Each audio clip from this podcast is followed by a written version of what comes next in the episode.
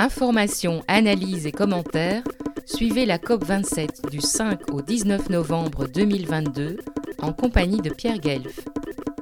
Et particulièrement apprécié Les Cités disparues, un ouvrage d'Annalie Newitz paru chez Calment Lévy, avec en sous-titre Voyage insolite aux origines de nos civilisations.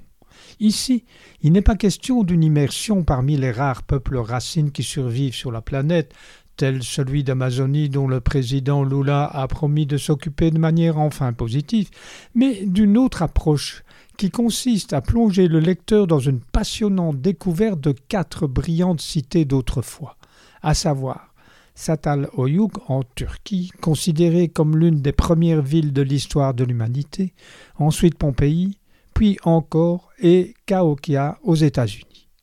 Avec Annalie Newitz, on sort de l'imaginaire de récits d'aventure en vogue à une certaine époque. La mise au point est explicite en ce sens. Le mythe des cités perdues occulte la réalité des voies empruntées par les populations pour détruire leur civilisation. La cité d'Encore n'a-t-elle pas disparu à cause d'une crise climatique?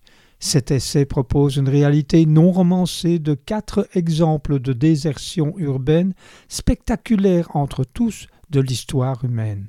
Cette réflexion met en relief des problématiques actuelles et du coup éclaire la situation de différentes villes tout en évoquant l'avenir. Comme le souligne cet ouvrage, nous fonçons vers un futur dans lequel les métropoles seront devenues invivables, mais où les solutions de remplacement se révéleront Pires encore, les quatre cités, Satal, Oyuk, Pompéi, Encore et Aoka, accueillirent pourtant des civilisations brillantes, dont le sombre avenir n'était nullement fixé par le destin. Quatre cités qui feront chacune l'objet d'une chronique spécifique, car, après tout, c'est de leurs erreurs que nous pouvons éventuellement tirer les meilleurs enseignements, et ceci à l'heure de la COP 27.